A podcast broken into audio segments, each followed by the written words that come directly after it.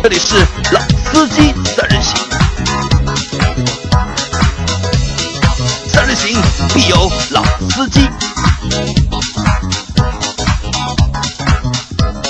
Hello，大家好，欢迎收听老司机三人行，我是杨磊。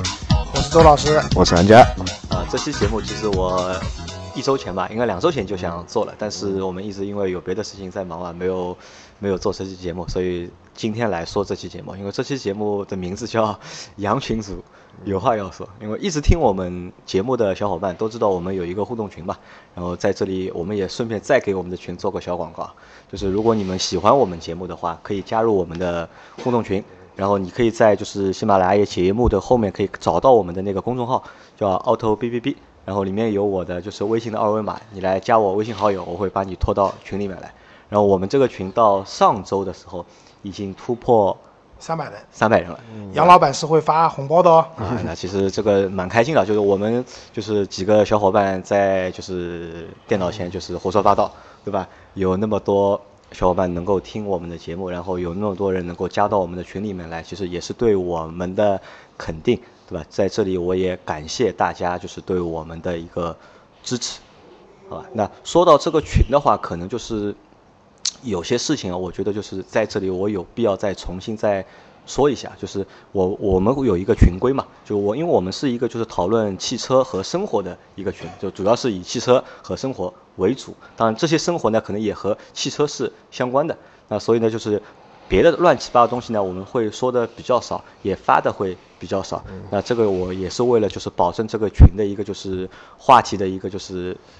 方向啊，方向的一个就是统一性嘛。所以就是我们有很多规定嘛，就是我们不能在群里面发广告，对吧？你不能把那种乱七八糟的视频发到我们群里面来，对吧？也不能发那种就是黄色的小视频。然后在我的手机的微信里面，我这个群是最除了就是我儿子女儿的，就是学校的那两个群之外，对吧？这个群是最纯洁的，对吧？我们是不发就是黄色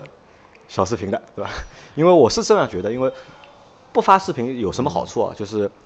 大家聊天的话，就是你一句我一句，你一句我一句，能够聊得下去，能够就是能够，可能我们一个群大概最多的时候，我算过，大概我们最多一天大概有将近三千条的，就是留言，就是你可能就是早上不看，中午不看，晚上不看，到睡觉的时候你打开那个群看一下会会吓死你，的？然后流量也用的非常厉害。如果大家一直发视频的话呢，就是可能就是会打断就是聊天嘛，就这个就不好玩了就。对吧没有，我觉得主要还是健康的视频可以啊有。健健康的就是，和因车有关的为现在国家也规定群主负责制嘛，对吧？对。就是说，如果群里面发一些反动的啊，包嗯括一些淫秽的啊这些东西的话，其实是要追究群主责任的。那这边呢，我要替那个我们杨老师澄清一下啊，就之前有个群，就是讲那个群主啊在里面辱骂交警，说那个查酒后驾车这样一件事情，然后群主被抓了。当时就有小伙伴问，是不是因为我们群主姓杨嘛，对吧？这个杨群主、杨姓群主是不是我们杨老板？那这里澄清一下，肯定不是。为什么啊？我们杨老板有个外号叫“杨半杯”，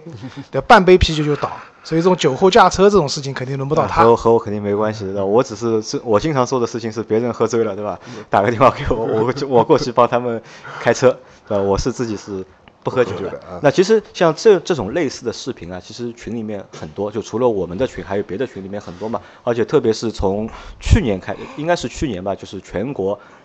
大范围在整治这种交通啊，从广东就是整治那个电瓶车开始，到上海就是交交通大整治开始，就是可能我们会在网上看到很多这种就是，呃。呃，司机和交警、或者和一些执法人员产生摩擦产生嗯。摩擦、产生矛盾、一些对峙啊，就是对骂啊，或者是一些执法的这这种就是视频，其实看的还蛮多的。对。这个也是因为现在网络发达嘛，随便谁用个手机一拍就直接能够传到网上，传来传去。然后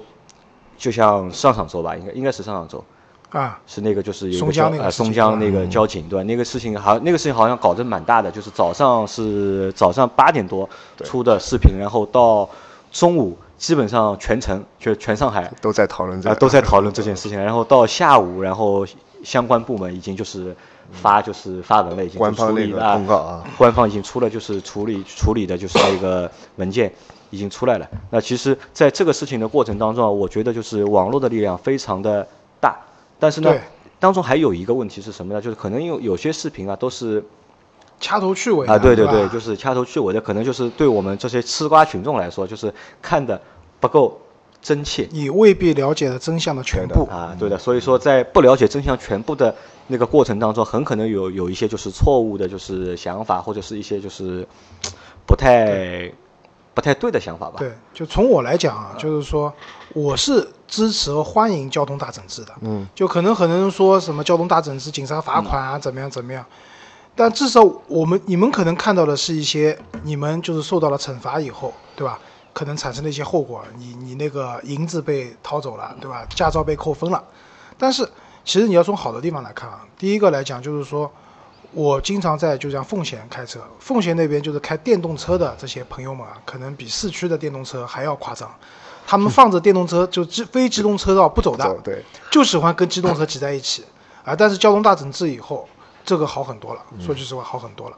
对吧？包括就是那个行人闯红灯，对吧？我看到我很多放学了，就是这种爷爷奶奶啊，甚至什么，或者是保姆啊之类的，带着小孩子闯红灯，我觉得这个都是非常危险的一件事情。也许你闯一百次红灯没事，但是到一百零一次的时候出事情了。对的这都大事情。所以从我个人角度，我是欢迎这样的，因为其实你遵守规则，你不去违章，其实交通大整治这件事情跟你是没有关系的，对对你带来的只有好处，没有坏处。当然了，在这个整个过程中，其实我被罚过两次啊，一次是停在黄格线里面，就大家会看到地上有那种黄色的打了一个大叉的一个格子的那样的线。以前呢，说句实话，真的没什么概念，这里面不能停车的。那有一次我就停在里面了，然后被交警处罚了。超过十秒就要那个就要受罚了。对，那另外一次呢，是我那个车子上那个，我当时买了保险啊，随手一扔，保单找不到了，就是上面有一个交强险的标志，标志没有贴那个标志没有贴这。我我被罚过 N 次了已对经。，那那从我角度来讲，当时我被警察拦下来了，对吧？我第一反应是说，确实我违规了，然后我也很积极主动的配合警察叔叔的执法。好处的是什么？第一次黄格线停车的话是只罚了一百块，没有扣分。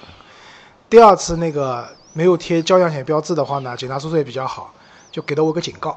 也没有扣分，因为我是 B B 驾照嘛。嗯，B 驾照如果只要扣扣一分的话就要回炉了呃就要回炉不至于，就是要去学习嘛啊，要去上课就。回炉嘛，对，所以。就是刚才讲到这个问题啊，就就是其实警察在执法的时候，因为警察代表的是国家机器嘛，嗯，其实这是有权威性的。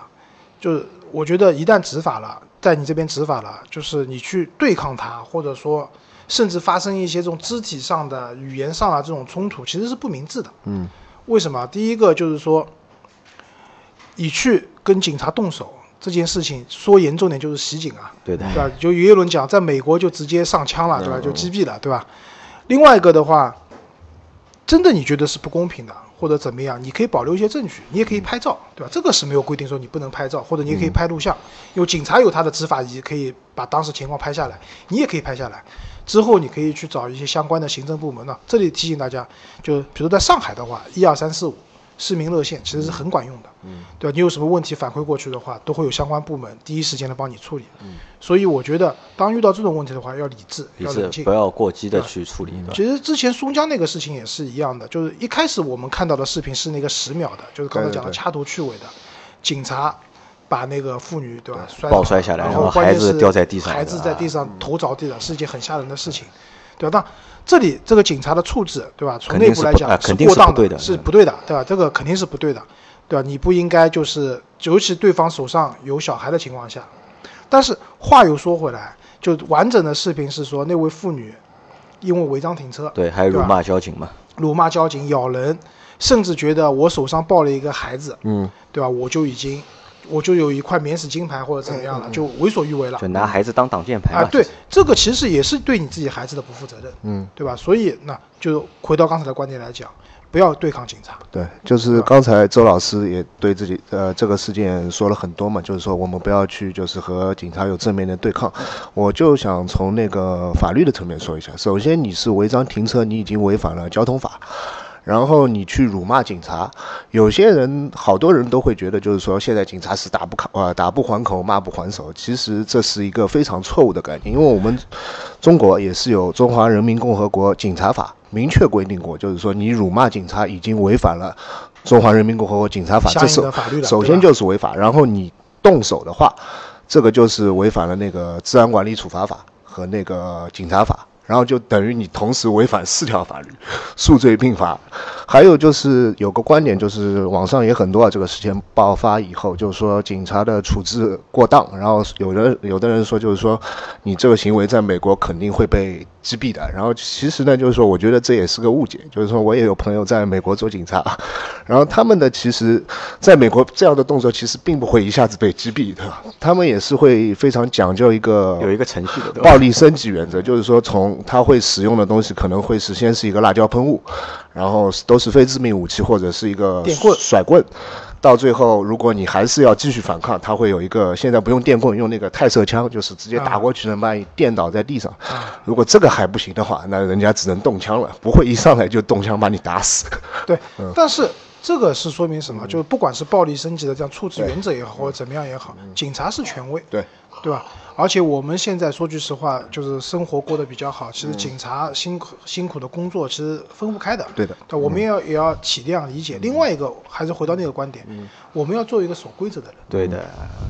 对吧？这是关键嘛。因为如果你没有违章或者你你没有犯规的话，我们首先要警察是罚不到你，首先要到你守法嘛，守法是第一步的。包括即使就是就像上次那个事情一样吧，就是那个那个女那个妇女，就是她违章，然后警察罚她，然后她骂警察，警察摔她，对吧？可能她会遭到就是她会受到相应的处罚，然后那位就是过激就是做出过激行为的那位警察，肯定也会受到就是相应的纪律处罚有这有处罚，因为我有朋友在警，就是警察那个相应的部门里面嘛。其实这件事情，那就最后的结果是警察肯定处罚了，对吧？然后那位妇女到最后是没有处罚的，没有处罚，没有处罚的，对，因为这个可能就是社这个会压力，其实是什么？就我觉得还是就是舆论的压刚才讲力过大，这个其实网络暴力啊，就大家都在传这个视频疯了，对吧就？等于是一个他变道德绑架。对，我觉得是的，因为我觉得合理的是说，警察有相应的处罚，这位妇女同志应该也有相应的处罚。就是周老师还可以跟我们聊一下，就是关于那个这里面比较关键的一个辅警的问题，你是怎么看的？啊，据我所知啊，现在辅警呢，就以前我同学他们做警察，对吧？至少公安专科大学就是三年读书，然后出来以后就是分配了以后去做警察。现在辅警呢有两种，一种是向社会招聘的，对的，嗯，还有一种呢就是也读过一段时间的就是这个公安的这个学校，但是据说只有半年。但是辅警是没有执法权的，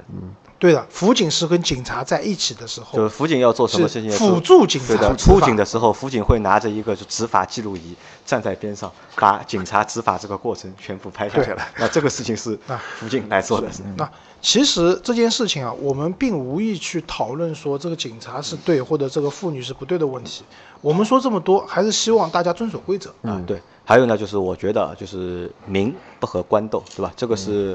从古到今的一个就是道理，对吧？不管怎么样，就是不要去和警察发生这种没有必要的争执，我觉得意义不大。最终吃亏的还是可能是我们自己。不管你是在哪里，对吧？啊不不，我觉得这个话说对一半啊，就是民不以官斗，是说当他在执法的时候，在现场你不要说暴力抗法这样。但是如果对方确实是不当的，或者说是甚至对方是违法的，那你当然可以通过你的渠道去申诉甚至去告他。对，这样也叫可能也从传统讲也叫与官斗，对吧？但这种就是一种合理的方式方法，对，用法律的武器保护自己。对，那还有一个事情是什么呢？就是因为这个事情出了之后啊，就是可能有一个东西，就是让我们觉得也蛮重要的，就是因为这个现在他的这个视频可能是一个正常的一个视频，对吧？如果我们在网上或者在群里面去散布一些谣言或者是错误的东西，也是会受到相应的处罚的。对，对吧？因为我我可以分享一个故事给大家听一下，就我们公司以前有个小伙伴，也是因为就是违章停车的事，嗯，就被警察他把车停在家门口，然后那个地方的确是不能停车的，他停了车，然后被贴了罚单，然后他觉得就是心里面就不舒服，然后去跑去了上海一个当时有个著名的论坛嘛，叫宽带山，就发了个帖子，就去辱骂交警去了，就去骂交警，然后说交警看他不舒服，就别的车不贴，只贴他的车，这就发了个帖子嘛，就是去发泄一下。但是过了两天，警察就找上门了，嗯，然后就把他请去了派出所，了解这些事的情况，真实的情况到底是怎么样，然后把当时的就是监控的录像全部都调出来，然后看前因后果，然后证明的确是他违规了，是他错了，他不应该把车停在那里，然后他就给警察道了歉。当然，警察也没有处罚他，警察只是让他就是以后不要就是在网上乱发东西。如果你有申诉的话，有相应的就是官方的渠道可以让你来投诉，让你来申诉，就不要在网上发这种东西。那可能我觉得就是对现在的就是我们的听众小伙伴来说也一样，就是如果有任何问题的话，我觉得就是先走就是官方的渠道，嗯，去解决你的困难或者是解决你的矛盾，不要就是以那种就是发私愤的那种方式去把这个矛盾激化或者是扩大，对这个是我觉得没有太大意义。不解决问题，对，不解对，决。甚至会使恶果后果更加恶化，啊。对吧？好，那讲到这边的话呢，我又想到一件事情啊，就是上周末我们看新闻啊，就是上海发生那个就 OFO 小黄车，小共享单车，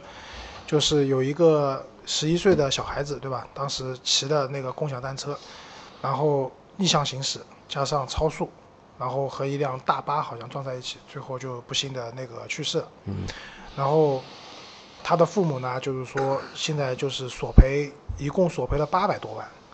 那当然了，这里面也讲到，就是说他有一个叫公益索赔，什么意思呢？就是他觉得小黄车的那个机械锁啊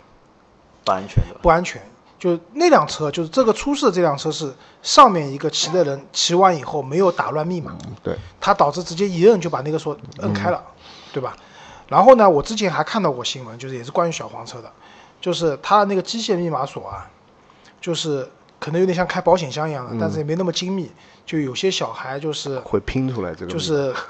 通过手感，嗯对对吧？手感能感觉到。网上有教程，就是 搜得到那个视频，就是怎么开那个对，小黄车的。当时呢，就是这件事情，我比较震惊什么呢？我不震惊小孩能把这打开，现在小孩子是聪明啊。我的震惊是他们的家长看，当记者问他们家长发生这样的事情以后，他们家长说我们家的娃聪明，嗯，对吧？但是你们家的娃其实没有到十二周岁，是不可以骑自行车的，对吧？那所以就这个 OFO 这件事情，首先我的观点是说，孩子因为出车祸去世了，这对一个家庭来说打击是真的非常大的。嗯，小黄车的那个机械式的密码锁也确实存在漏洞，对，但是我认为出这样一件事情，最关键的不在这里，因为即使你是那种蓝牙锁啊、什么锁啊，你并不能保证这个锁具，就是打个比方讲，上一个人是不是把它锁好了，嗯，而是作为监护人的家长，你们要灌输给孩子遵守规则这样一件事情。规则在什么地方？第一，不满十二周岁，中国的道路交通法里面明确规定，不满十二周岁的小孩是不可以骑自行车的。我小时候那个时候读小学的时候，我们有些同学他们住得很远，就是不像现在什么交通很方便的，他们那个时候都是骑自行车来上学的。但是我们的学校就规定，当时是十三岁，嗯，十三岁以下的小孩，要要初二好像是。对，就是不到年龄的同学，你骑自行车过来，学校里面是要来找你的，嗯，就是不可以骑的，对的对吧？嗯，这是一个。那第二个的话，你骑自行车的话，这个逆向行驶，包括就是当然了，你说因为那辆车他还说超速了，那这个我也不认可，因为骑的时候我也真的不知道我的速度是多少，我就想骑得快一点。但是逆向行驶肯定是不对的，嗯，对吧？就包括现在城市里面各种共享单车很多很多，我们也会看到在很多，比如说像延安，就是什么西藏路啊、延安路高架延安路啊、淮海路上，其实是不可以骑自行车的地方，他们在就是好一点的骑在人行道上，有的人就直接骑就在就在机动机动车道上对吧？那我觉得这个都是不对的，这都是违反规则的。对，对于机动车来讲，我肯定不会故意来撞你的，对吧？因为每个机动车的驾驶员看到遇到紧急情况，第一反应一定是踩刹车呃，。因为我觉得这个事情三方吧，我觉得就是三方可能都会有责任，对吧？对，小孩儿，哎呦，小孩已经去世了嘛，就是你可能很难去追究就是小孩的责任，小孩是未成年人，他的监护他的人监护人，对。他的监护人，其实我认为监护人是有责任，他爸爸妈妈对吧，不应该让小朋友就是去马路上去骑这个车，那这是一部分责任，还有一部分呢，可能就是肇事那辆司机了，就是那辆大那大巴车的司机，对吧？他可能也是有责任的。那新闻里说了吧，就这个司他是机后面次责新闻是次责，因为确实是责任主要方还是在骑自行车的上面因为逆向行驶啊、速度过快等方面。当然了，就像我刚才讲的，我我知道杨老师的意思，就是大巴车司机其实应该就是开车的时候，对我们讲开车的时候要眼观六路，耳听八方，对吧？就是当你发发现有可能要出现意外的时候，你需要减速做避让这项一些准备工作，对吧？这个是肯定的，就是，但是呢，有的时候啊我还是这个观点，就是开车有的时候车速，有的时候比如说六十公里的时速在城市道路上开，也不是一脚刹车能把车踩下来的，对尤其那些大车，大车质量大，惯性也重，对吧？不一定不一定刹得下来，所以呢，要遵守规则这样一件事情。那这样问题就来了，就是老王上周提了一个问题嘛，就是他问我们嘛，他说在马路上开车，对吧？如果遇到那些人就是逆向行驶，对吧？或者是乱穿马路，对吧？到底该怎么办，对吧？其实老王的意思是什么呢？他觉得呢，他可能他觉得从道理上面，就是从人道主义上面，就从一个司机的角度，你肯定是要去踩刹车的，要让，要让，对吧对吧？但是老王的心里呢，他说可能百分之九十的人都是 say no 的，其实都不是这么想的，对吧？那是他他问我，他是他问我怎么看这个问题，那可能就是我觉得这个问题和你前面那个那件事情，其实我觉得有一点点就是关联的程度。对，你是怎么看这个问题的？首先我来讲啊，在整个交通生态里面，其实机动车驾驶员已经是最遵守嗯法律法规规则的就整个交通生态，群体了对吧？对吧？就是我前段时间遇到个事情啊，就是我那天正常的左转灯左转，然后呢，有一个中年的男性是吧闯红灯，当时呢，可能我心情也不太好，我就窗下来，我当然我没骂他，我就跟他说，我说你现在是红灯，你不可以闯，你不不要闯红灯。然后他回答我是说我在人道线上面，就是横道线上面，人行道上面。那对，人行道上行人有绝对的优先权，这我同意的，但前提是你不能闯红灯啊，对吧？那其实这种事情蛮多的，就是如果要吐槽的话，我觉得就是 我们可以吐槽一天，对吧韩？家遇到过这种事情吗？呃，经常遇到，啊而且你这个暴脾气的话，应该要对对对把车窗摇下来骂人了，对吧？呃，是的，因为我家周围都是单行道，对然后就是说三条都是单行道，一个循环，我回家如果停车的话，会经过一个一定要一个循环，就是说经过三条单行道，而且那边就是说，呃，一个是旅游景点，还有一个是医院，医院然后现在的共享单车全部把那个人行道都人行道全部停满，然后基本上走人的大概一米宽都不到，然后他们还有很多人是骑在单行道的一根车道上，就等于这三条路都只剩下了单车道，然后他们还理直气壮的骑在中线，然后我就觉得哎没办法，然后其实有时候我是真的会骂的，就是说我脾气比较暴，有有过冲动啊，有过一脚油门下去把它撞飞的冲动没有？呃，我我如果我很有钱的话，我会。啊，这就是我 啊这个我不提我讲倡啊这个，我觉得呢，就这个东西啊，就是说，对于规则的遵守，那一个是从驾驶角度来讲，你说我真的会一脚油门踩下去把它撞不会？我开玩笑的开玩笑的对吧？因为人的本能就是避险，而且我没有人说可以故意去撞撞别人。因为生命是还是最重要的嘛。但另外一个角度来讲，就是说，我们因为国家啊，就是说我无意批评政府啊，但是我想说的就是说，在交通法规里面的时候，就当人车发生事故的时候，还是哪怕人是就是全全责对吧？也是需要机动车去赔钱的。对的嗯那这样中呢，就无无形当中会让别人觉得说，我是行人，我是弱势群体，我不怕的，我我想怎么样就怎么样。就好像就有特权你也不敢撞我，对吧？你也不敢撞我，对吧？那我觉得这件事情回回过头来讲，我们讲另外一个国家，具体什么国家不讲了，就是我们邻国，他也发生过这样的一个事情，就是一个驾驶员开车撞了一个老太太，但是老太太闯红灯，当时警察来了以后呢，就跟他讲。一就是有目击者证明你是正常行驶的，而且我们也会去调查那些就是探头，就是探头，证明你确实是没有违章的情况下，这件事情你不用负责任。但是出于人道主义，你可能去医院看一下老太太，然后所有的费用是保险公司来赔。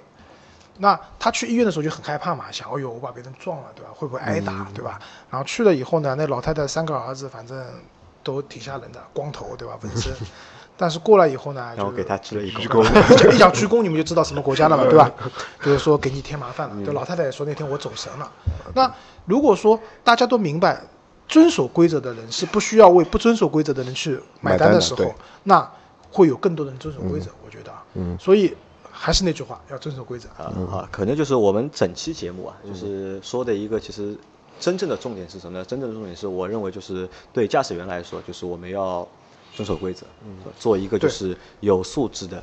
驾驶员，对对吧？对行人来说，你也要遵遵守规则，因为规则我认为是对等的，就是我要我要遵守，你也要遵遵守。一旦就是打破这个平衡的话，如果我遵守，你不遵守的话，还是会闯祸，而且会出问题。还要为遵守规则的人为不遵守的人去买单，那这个我觉得是不太合理的，好吧？然后这件事情呢，就是我们讲啊，就是司机嘛，遵守规则，对吧？就是做一个中国好司机，对吧？中国好司机，那做司机有一条很重要的，喝酒不开车。啊，开车开车不喝酒要绕到我身上来了，对吧？杨半杯呢，基本上是没问题的，但韩家比较喜欢喝酒啊。对的，那韩家，你平时会喝了酒以后怎么处理呢？因为我平时基本上以前的话还是会开车嘛，然后基本上也会碰到就是说带着车去喝酒的情况。我可能是同桌的会有一个朋友或者是就不喝了就他就不喝了，然然后就打电话给我，对吧？或者我来开一下，对吧？然后他就会把我车开到就是停车场停好，然后他再自己打个车回去啊。基本上就这样。代驾我叫的还是叫过几次，但叫的不多。基本上现在呃要喝酒的，基本上就情愿去就不开车了，就打个车也比我觉得比代驾还便宜一点。代驾比较贵，现在。对，那代驾呢？我这边还有一个小故事啊，就是跟大家分享一下，就是叫代驾碰瓷，什么意思啊代驾碰？瓷，代驾也可以碰瓷也啊对是最近比较对，流最近一行的个个流行的一个手法是怎么样？就比如说你喝了酒以后，当你下楼去拿车，嗯你本来想可能通过什么滴滴出行啊，什么一代嗯驾叫一个代驾，结果有人过来说，哎，大哥，你那要代驾走，我帮你开，多少钱也不贵。然后那人想，行吧，那你就上来帮我开吧。然后那个人帮你把车开到小区的门口，可能离开个五十米、一百米。他说，哎呀，我有急事情，我得先走了，我也不要你钱了，他就下车了。然后这个时候呢，那个喝醉酒的那个人呢，就觉得说，反正离小区很近了嘛，他想我还是我来开吧。结果他一上车，车子一发动，后面立马就有车把你追尾了。然后下来以后就要跟你说、啊，你喝酒了，是不是要私了？然后敲诈你一笔钱，对吧？然后有些人可能是有公职的，或者说是做生意的，他这种酒喝多了，像这种被警察查到的话，基本上就醉酒驾驶是要坐牢的嘛。对，他可能也就私了了就。对啊，就只能私了了，对吧？几万块钱被勒索，对吧？所以那就代驾这件事情呢，因为我代驾叫的比较多，因为有的时候出去喝了酒以后，那最早的时候代驾，那个时候都是饭店里面名片打个电话，对吧？那时候买那个时候贵，那个时候基本上上海市区开一开一百块起啊，，一百起嘛。嗯后来有了那个滴滴出行啊这些网络叫的，它会有那种送券啊怎么样？基本上市区里其实也不便宜。也还好，跟打车差不多，比打车略贵一点。哦，比打车肯定比肯定比打车贵。那所以在这里呢，就是作为一个叫代驾比较多的人呢，也提醒大家，就是说，一个是叫代驾的话，要找正规的公司、正规的平台，因为这些公司会核对那些信息代驾的那些人的身份啊、驾驶证证啊，对啊吧？另外一个呢，自己也留个心眼，就是说不要和代驾的人说太多，嗯，对吧？另外一个代驾的人来了以后，你要核对他的身份信息，对，跟平台派给你的人是不是同一个人？对，要是我的话，我还要求他出示一下他的驾照，嗯，对吧？有的人可能驾照是没问题，但一看上个礼拜才拿驾照，这个礼拜来做代驾了，就是可能不知道怎么样绕过了平台的审核，都是有可能的。那这一个东西也是保护自己，对吧？不要因为你你是遵守规则了，我去叫了个代驾，但是这个代驾叫了以后和出呃呃黑代驾，也就是刚刚讲碰瓷是一种啊，还有一种可能代驾开你的车出闯祸了，对，你也有连带而且这样的一个呃判定现在也比较模糊啊，啊，对这个东西也比较模糊，所以大家还是要懂得保护多多长个心眼。对吧？遵守规则的同时，也要懂得保护自己。嗯其实我觉得就是为什么我们去遵守规则，就是要为了保护自己，对对吧？对，好，那这期节目我们就先聊到这里了。好的，那大家下次再见。好，拜拜再见，好，见再。见。